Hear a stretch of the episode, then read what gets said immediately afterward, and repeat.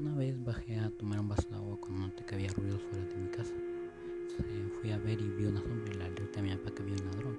Me dijo que no había nada y que, que solo ya me vaya a dormir, que era, una sombra o algo así.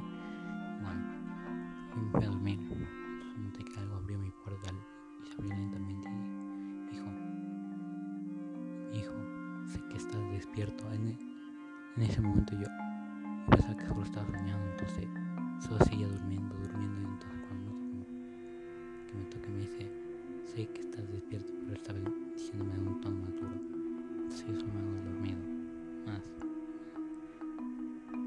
Cuando me comienza a gritar y noto que solo era un sueño.